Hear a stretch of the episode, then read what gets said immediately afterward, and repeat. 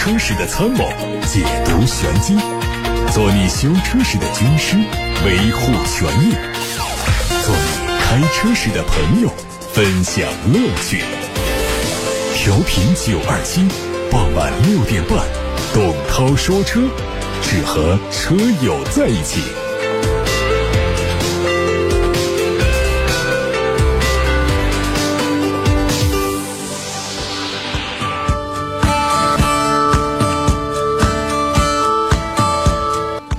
先看新闻，据传，印度塔塔集团已经和吉利控股和宝马等汽车制造商进行了接洽，目的是为了旗下的英国汽车品牌捷豹路虎寻找合作伙伴。塔塔表示，为捷豹路虎寻找合作伙伴的目的之一是节省成本，并且分担投资电动汽车的负担。知情人士说，目前这项审议工作还处在初期阶段。塔塔公司很可能是和其他潜在的合作伙伴联系，但是不清楚吉利、宝马是否乐于接受。随后，吉利在一份声明当中说，没有和塔塔或者是捷豹路虎进行谈判。宝马和塔塔集团则对上述信息不做评价。近日。北京奔驰官方发布了 M254 系列的 1.5T 发动机的详细参数。新发动机在性能和油耗方面有进一步提升，功率达到了150千瓦。新发动机将率先在下一代 C 级上使用，后续 GLC、E 级两款车型也会搭载。奔驰 M254 系列 1.5T 发动机将采用缸内直喷、电磁喷射、特殊的平衡轴、可调节油泵等技术，并且对48伏轻混系统做升级。电动机的功率扭矩比现款更强，不过预计它的作用和现款的 M264 系列的作用是一样的，不仅是急加速提供动力输出，重点还在于燃油经济性，并且提升发动机启停的效率和质量。外媒说，宝马正在开发 X 八，并且将会有一款混合动力版本的 X 八。X 八车型可能是基于 X 七平台打造，外观部分会采用 X 七的设计风格，不过它也会像 X 四和 X 六那样的采用溜背式的造型。目前这个消息还没有得到宝马官方确认。预计新车会用一台由3.0升的六缸涡轮增压发动机、八速自动变速器和电动机组成的插电混合动力系统，车辆的零百加速时间小于六秒钟。十一月十三号，小鹏汽车宣布成功签署了四亿美元的 C 轮融资，小米集团首次成为它的投资人。小鹏汽车董事长兼 CEO 何小鹏在 A、B 轮的基础上再次续投。何小鹏表示，这次融资的。额度、投资者的组合、投资方的背景等等，都达到了小鹏汽车的预期目标。他认为，小鹏汽车致力于研发符合中国市场的智能汽车和它的核心技术，以及在运营上取得的业绩，是得到多数投资者认同的重要原因。小米集团的创始人、董事长兼 CEO 雷军说：“小米集团和小鹏汽车在智能手机和智能汽车互通方面已经开展了深入的合作，并取得了丰富的成果。希望通过这一次的战略投资，加深双方在智能硬件和其他领域的进一步合作。”彭博社消息说，蔚来汽车将聘请中金公司的分析师出任下一任的 CFO。知情人士说，中金公司汽车分析师。冯伟最早在下周加入蔚来，冯伟将会接替上个月因为个人原因辞职的谢东营。目前，蔚来汽车和中金公司都没有做评价，冯莹也没有立刻做评。资料显示，冯莹毕业于清华大学汽车工程系，学士、硕士。他曾经担任过中金公司的研究部分析师、副总经理、总经理等职位，并且长期跟踪蔚来汽车，是汽车产业领域比较出名的分析师。国内媒体报道说，沃尔沃 S60L 将于十二月中旬停产，全新一代的 S60 将会在本月二十二号开幕的广州车展上启动预售，在十二月份正式销售。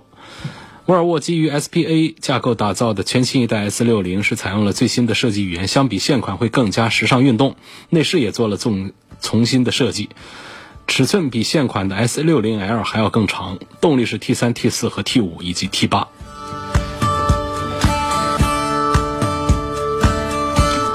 十一月十三号，日产汽车官方宣布，现任雷诺日产三菱汽车联盟全球副总裁的山崎庄平先生将升任日产汽车公司的高级副总裁、日产中国管理委员会主席，并向日产汽车公司代表执行官兼首席运营官进行汇报。同时，山崎庄平先生还被任命为东风汽车有限公司总裁，接纳田成先生担任日产汽车中国区域的最高管理者。现在开始回答大家的买车、选车、用车提问。来看来自董涛说车微信公众号十八点三十分准时发过来的，啊，这也是并列发过来了三条消息。第一个问题说，保号的流程是什么？是先申请保号，然后买新车，最后卖旧车吗？不是，你必须得卖掉你的旧车。保号本身它不需要流程，嗯，你把号，你就是。其实就是系统里面呢，车管所的系统里面会自动的为你的这个满足保号条件的车牌号进行锁定处理。锁定之后呢，别人是不可能拍到你这个号的，不可能摇到你这个号。那么只有你自己再去上号的时候，这个号才会对你解除，啊，对你解放。所以你应该是先卖掉你的车，再去买一台车，然后到车管所去申请用你原来那个号。说我的贷款还清了，有一家金融公司客服人员告诉我说，流程是等待登记证书到达 4S 店之后，会有工作人员协助我去车管所办理解押。但是听过很多种说法，4S 店的工作人员会收取费用，金额几百块钱不等，感觉不合理，希望答疑。这事儿我还是没太听明白啊。我们贷款贷款还清了之后，呃，这个。解除抵押这个事儿，反正我也没办过这种解除抵押是怎么办？这个抵押应该是抵给银行，不是抵给车管所啊。车管所给出我们的车辆的这个登记证书，呃，给出这个咱们的行车本之后。其实剩下的是其他的监管的这个东西，那么我们这个车抵押给谁呢？实际上是谁给我们贷款的？那是不是我们的金融公司贷的款？其实也不是，它是个帮办。那真正贷款的还是银行，应该说是抵押给了银行，所以我们要解押的应该是从银行这个体系。那么这个登记证书上面的这个标注，把它修改过来，这个要。这个协要要有一个车管所的一个协助。四 S 店的工作人员收取费用这个事儿呢，如果说事先没有说清楚的，我们后面都可以不给钱，因为我们贷款还清了。现在让四 S 店的人帮忙去办这个事儿，那是另外一个说法。我们自己去办是没有任何的费用的。那么帮忙这个事儿呢，就要先说清楚这是有钱的还是没钱的。实际上这些事情呢，也不一定非得要四 S 店的人帮着办，这本身对于四 S 店的工作人员来说，这并不是他的义务，所以你让他陪你去干这些事儿，他找你收取费用，恐怕我们也没有办法来说别人的不对。总之呢，这种解压的事儿我也没干过，不知道是怎么回事儿。迈腾买它哪个配置的性价比最好？同价位的电动或者是混动？有什么样的推荐的？这样的同价位的说法也是很笼统。啊，现在这个迈腾的价格跨度也比较大，它从十几万一直到三十万指导价都有。那么在这个区间里面的这个混合动力车也不少。我认为，首先就说这个迈腾在配置单上能看到的就是二点零 T 的，是最值得买的。那三三零、三八零都行。这个一点四 T 的。因为它配的是七速的干式双离合，这是我不推荐的。至于说混合动力，迈腾家里那这是没有的。那么同尺寸的 B 级合资产品，本田家、丰田家都有。本田的 Inspire、雅阁，丰田的凯美瑞，还有亚洲龙，这些产品都有。那至于说选择哪一个，其实我觉得本田、丰田。两家的混合动力都很强大。过去大家有一个印象，觉得丰田的混合动力是做的最好的。现在我认为本田的混合动力跟丰田的混合动力都做的挺好。下一个问题说到了这个敲缸，他说我的车啊最近加速的时候有异响，呃，开始的时候呢是上坡异响，现在啊刚刚起步加油的时候也会有金属的哒哒哒的声音，呃，4S 店去说是敲缸的通病，都没有检查就让做积碳清洗，二十分钟就做完了，收费五百多，还没有解决问题。我说没有解决问题啊，他们师傅说要长期使用九十五号油，要经常做积碳的清除。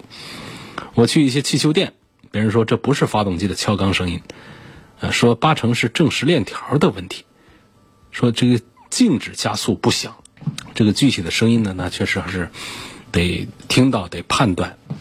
你你这个光一个描述，我们就能说这是哪儿坏了，那这个声音它必须得是特别的特殊。发动机敲缸的原因其实是很多的，有活塞和气缸的配合间隙大，有活塞的方向装反了，活塞变形了，气缸壁的润滑不好，连杆弯了，啊，润滑油道堵了，积碳重了，还有喷油的提前角过大，还有我们加油加错了标号等等，这个都是发动机敲缸的这个发生原因。那么诊断和排除的办法呢？我觉得确实也没必要在节目当中跟大家讲。百分之九十九的人根本不关心这些，就是到店里去检修，啊，有有经验的师傅来做。那么你到四 S 店去，二话不说做一个这个清除积碳，这是到底是不负责任的做法，还是说他本身就只有这个能耐，就是他判断不了问题？反正清除积碳呢，就跟我们打吊瓶一样的，人呢到医院去，管你是感冒还是肺病，呃，反正你在咳。我先给你打吊针，它打吊瓶这个事儿，好像是在过去相当长一段时间，它不是一个有风险的事儿。那现在有有有新的观点认为不是这样，但是在过去确实很长一段时间，我实在不行，我给你消炎，我给你打吊瓶，那错不了太远。那么到这个四 S 店去解决你这个发动机的这个敲缸的故障的时候，那我们也也有可能碰到一种情况，就这师傅他是个庸才，他不懂。但他不懂呢，他怎么弄呢？就当时有积碳，那车多少谁会没积碳呢？我给你做一个清除积碳的处理，这总是错不了太远，就类似这样的情况。所以你可以换一家店，你如果换一家 4S 店，或者说不在 4S 店，我再换几家，换个两家，看起来门面比较高大上的修理厂，进去问问别人师傅，如果大家的说法都一致，你看是不是就更加靠谱一些？所以这是一个简单的一个解决问题的方法，包括我们看病不也这样？有的人看了一个毛病，这医生说了我不信，我再换一家医院，这两个医生说一样的，那么我们就开始相信了。所以这个这这个车的检查呀和人看病啊，这个原理是相通的，不排除有一些医生，不排除有一些修理厂的这个师傅，他手艺技术不行。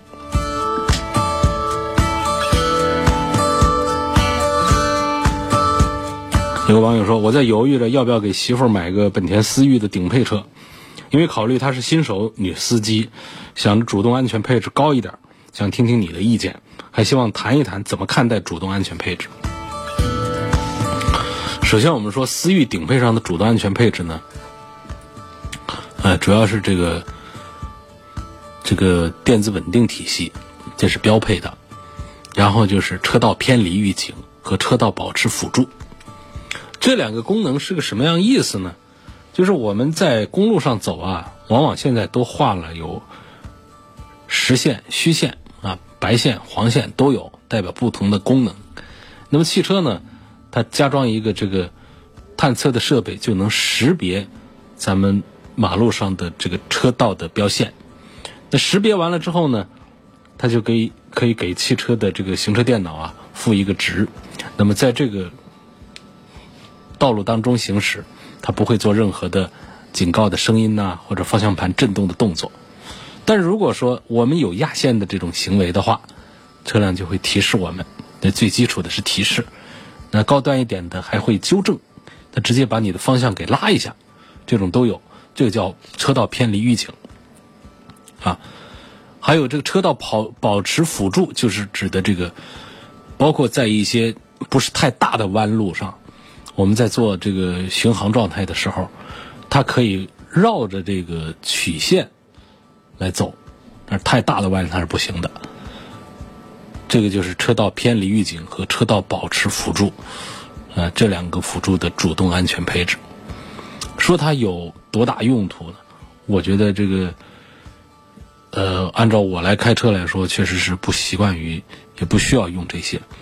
我一直不想让自己太懒，包括这个定速巡航这个功能，跑高速我也都不用。就是大家自己全神贯注的来开这个车就行了，不太依赖于车上的这些东西。我们有几个特别擅长于做安全配置的品牌，做的城市主动安全系统，什么意思呢？就是在这个比较低的速度下呀，我们接近障碍物的时候，车辆会自动刹停。有好几个品牌都做了，但是也有几个品牌在实际测试的时候出现不准确，时有时无，时灵时不灵。用假人做测试的时候，撞飞过好些个假人。所以你说这些配置，它的这个实用价值体现在哪儿？在它灵的时候，它的实用价值很高；在它不灵的时候，这就不仅仅是实用价值了，这简直是害人价值。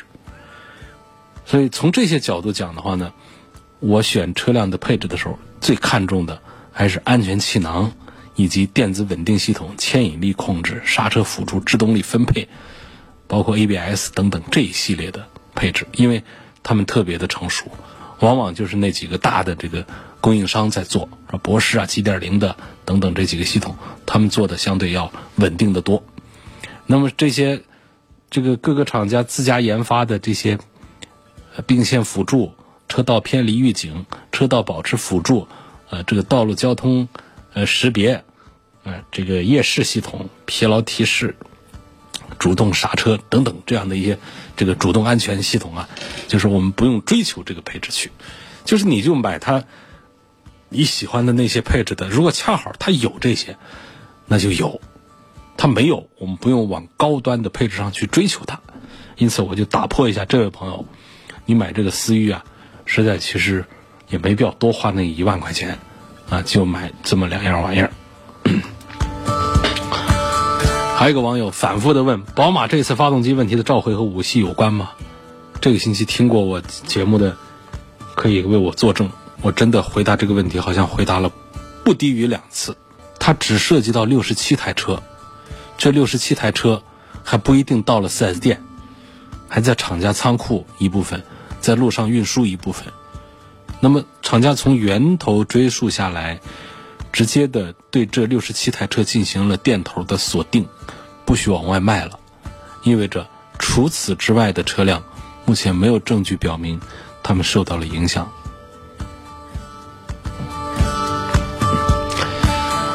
继续回答大家买车、选车、用车的问题，来自八六八六平台。我总听你说车辆合格证的重要性，一定要随车。那我买车也是分期，是厂家金融合格证是给我了，但是车辆的登记证书他没给我，啊，是不是说也压了呢？也压在厂家还是 4S 店了呢？这两本证哪一个更重要？如果非要压一本，哪一个好一点？你这个弄错了啊！首先呢，这个，呃。我讲合格证重要性，就是讲合格证啊，应该是随新车一起交到我们消费者的手上。提车的时候应该是带合格证，但是车辆登记证书你把它搞反了。这个证书是车管所给你印制填发的，这不是这个厂家给你的啊。车辆登记证书那个绿色的绿皮的这个大本子那个是车管所给你的，所以呢，你买车的时候。4S 店是没办法给你那个绿皮的车辆登记证书的。那么你去上牌照的时候呢，那合格证的车辆合格证的原件，车管所就收走了。你手上如果说现在看到有一个合格证的话，那应该是一份复印件，要它也没什么用啊，那是个复印件，已经是车管所把它收走了。那么车管所会给你发一本车辆登记证书，绿皮的。啊，这个好大一本，没几页纸，薄薄的，就像那个房产证一样的，比房产证稍小一点。房产证现在是红的，那个车辆登记证书是绿的，深绿色、墨绿色。然后呢，给你一个行车本儿就我们叫这个行驶证，然后再就是一副铁牌，就这几样东西车管所给你的。但是如果你有一些这个交费的话，应该还有发票啊。就这几样东西，那么不存在说如果非要押一本，你买车没有，就是没有什么东西需要押到这个地方的，押到四 S 店的。如果做贷款需要抵押一个什么东西的话，那个另说啊。你比方说你和金融公司之间做这个车辆的这个抵押，那么把这个什么登记证书啊，把这样东西压在那儿，这是你们自己在协商的一个问题。这个防止他控制的是他的金融公司的这个风险。说你把这个车卖掉了，把现金套出来走了怎么办？所以收下了你的压下你的车辆的登记证书之后，你是没有办法去交易过户的。交易过户凭行车证是不行的，还得带上这个车辆登记证书。所以说，他没有权利来压下你的行车证，因为行车证呢，只有公安机关才有权扣押，而且我们是要求随车携带的，否则车辆是没有办法说是合法上路的。所以行车证是不会被金融公司扣押的，但是呢，车辆登记证书，他有的金融公司他可能就把它给压下来，防止你把车辆。贷款拿到手之后，你又把车卖成现金，最后他找谁去收他的这个贷款的账去呢？就这么一个原因啊。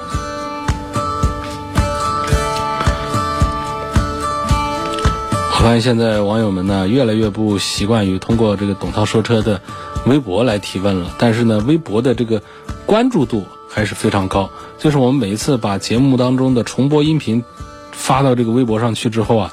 有个小几天时间就可以有大几万人，这个上去听去阅读，但是呢，让大家通过这个微博这个通道来提问，大家好像现在积极性是越来越低了啊。那更多的人是习惯于通过董涛说车的微信公众号来留言提问，也有好多朋友在微信公众号上敲敲出一行字来说：“请问在哪里提问呢？请问在哪提问？我都看见了这句话，就意味着就在这儿可以提问。”下一个问题说，华晨宝马 X3 的质量控制的怎么样？能和平行进口的车比吗？我觉得比平行进口的质量还是稍差一丁点儿的。毕竟呢，这个国产车呢，有大量的零部件是国内企业制造，国内企业呢，在这个法规的监管方面呢，尺度还是要比这个欧洲的一些企业，包括美国的一些企业还是要低一些的。所以说。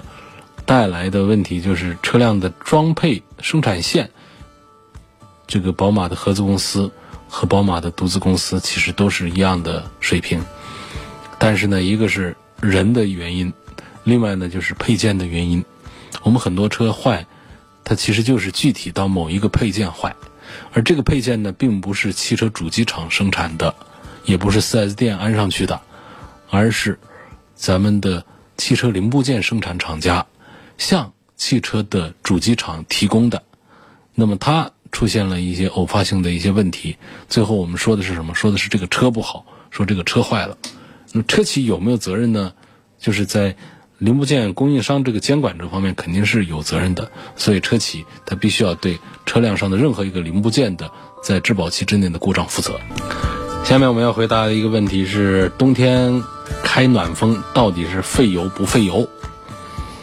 这个话题呢，好多人会有一个条件反射一样的回答，说不费油。说夏天呢，空调开冷风肯定是费油的，因为发动机要额外的带压缩机运转，消耗一些动力。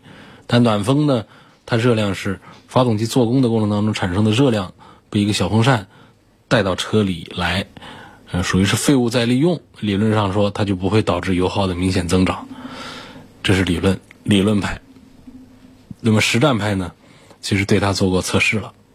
这个测试很简单，就是我们这个来个一百公里的这么一个整数的一个测量，开着暖风跑一百公里，同样的路段上，同样的气候条件下，同样的驾驶习惯下，我在关着暖风跑一百公里。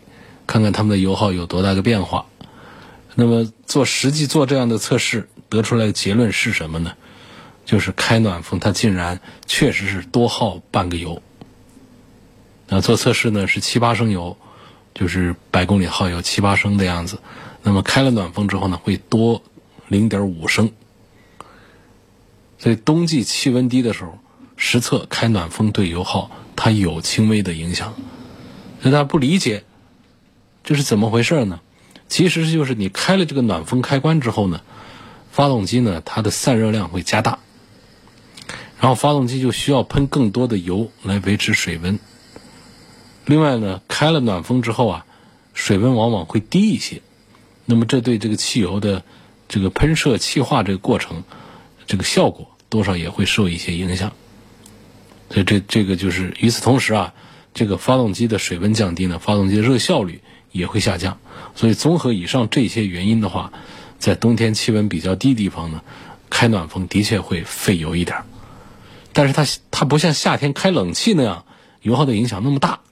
刚才说了，一个百公里八升左右的耗油量的车子，开不开暖风中间有半升左右的一个区别，这是一个实测的结果，就是告诉大家，纯理论派是不行的，纯理论上讲这是废物再利用，那实际上不是这样子的。这正因为我们的汽车现在传感器越来越多，行车电脑越来越发达。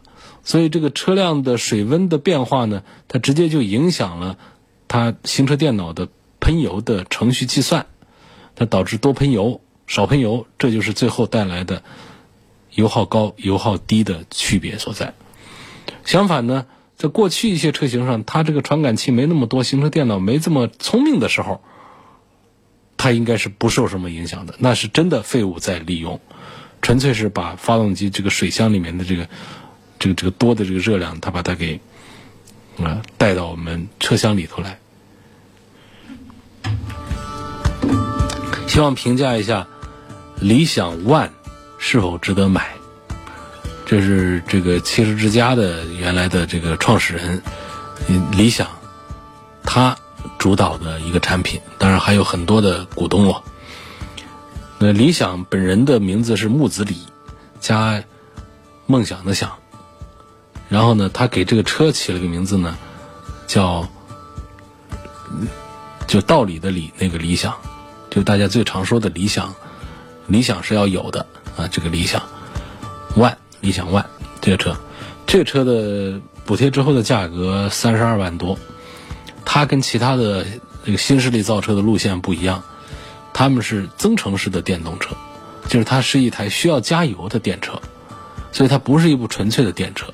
燃油仍然是这个车最重要的动力源头。那么跟传统的混动不一样呢？它的燃油是只做发电用，而不是参与到车辆的驱动用。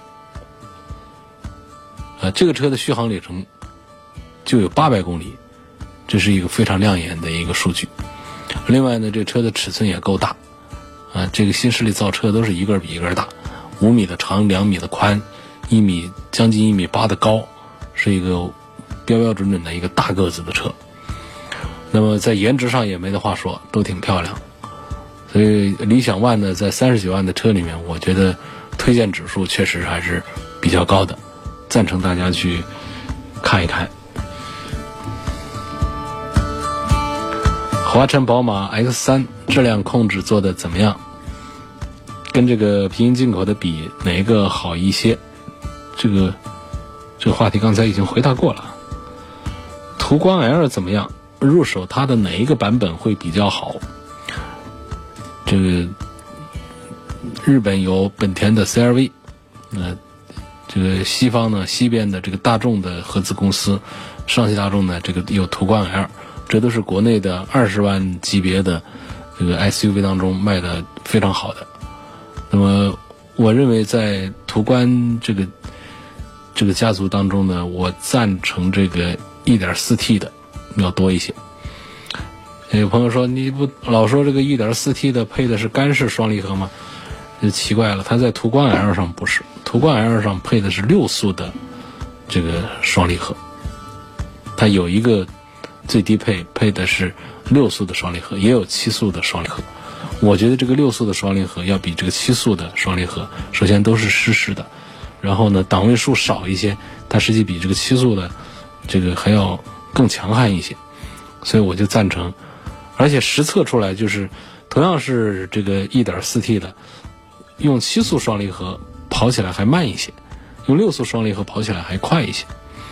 所以我是赞成买这个途观 L 的最低配的。下一个网友说，家里人让我在沃尔沃跟三菱帕杰罗二选一，那我请问，让你在沃尔沃的什么和三菱帕杰罗当中二选一？一定还是把这个说清楚，不要丢一个品牌出来。每一个品牌底下，大中小号车，贵的便宜的都有。下一个问题，我们说这个领克零一值得买吗？后期保养是不是很贵？就是看中这个车的配置很丰富，会不会它很爱出小毛病？领克的零一零二都很值得买，因为它基本就等同于沃尔沃的叉 C 四零，但是呢，它要比叉 C 四零要呃便宜很多，甚至也漂亮很多。这个领克的车后期的保养不算便宜，呃，十万公里算下来的话，得是一万六左右。主要是哪儿贵呢？就是它的全合成机油用的比较贵。如果你不用 4S 店的机油的话，费用就会降低很多下来。另外，这个车的故障率，呃，也确实是从目前的情况来看呢，不算高。早期的这个这个零一的有一些朋友反映了它的这个变速箱的一些问题，在后期的产品上就好些了。于先生说，我有一次加油之后啊，在第二天用车的时候，发现油耗变得很大。直到下一次加油，我才发现上一次加油的时候油箱盖子没拧紧。问这个盖子没拧紧会不会影响油耗？那恐怕应该是影响的，因为汽油是强挥发液体，它不像柴油，柴油你不盖盖子放那儿它都还在那儿，汽油啊它挥发起来是特别快的，汽油的挥发跟这个酒精一样的快。那么我们油箱里头实际上是有一道这个闸口的。这个我们把这个加油枪伸进去才会把它打开，但是呢，它并没有一个密封的作用，所以呢，汽油气啊，它还是很容易从那口出来。那么你在运行的车辆在行驶的过程当中啊，油在油箱里头晃动，本身呢它是搅动空气的一个过程，然后你这一头这儿呢又完全没有密封，所以呢这里头的这个气压。就会比外面大，就可能把里面的这个汽油气把它往外挥发，这就导致你最后这个油箱里的油下降的快一些，在你车辆的行车记录上，在你的油表上就看到它的油耗变高了一些。下面一个问题问到道奇的车是否值得买，我就不赞成了，这这个太小众了，太小众不好。我们现在买车还是争取尽量的。啊，请大家来买这个，不管是进口的还是国产的，我们一定要考虑的是，我们后期这个车拿它怎么办？啊，我们还要长时间的用它，要经常有维修保养，所以它这个车辆的网点一定要多一点点，至少一个城市得有一个两个的吧。第二个呢，就是街上的车要多一点，这会直接这个反映到你的车的。这这个保值啊等等这方面的一些表现上来。下面有个朋友说，我的登记证书搞丢了，我的车想报废该怎么办？到车管所去问吧。你这些这个车务上的一些事情太具体了，我这都不是我碰到过的事儿，我真没碰到过登记证书搞丢了，还有报废车这个事儿，我也没有想过。你家里旧车放那儿也就放那儿。这个不污染环境，也不用它，有时候经常看一看就可以。这个报废现在国家是有一些强制报废，有这样一些政策。但是目前来说呢，报废啊，你提前报废的话呢，其实意义不大，因为所得非常少，报废给的这个这个补贴啊特别的少。中配的奥迪 A 六跟同级别的宝马五系相比，性价比如何选择？这是我一个很固执的观点，我还是赞成宝马五系，在综合的这个性价比方面表现要更好一些。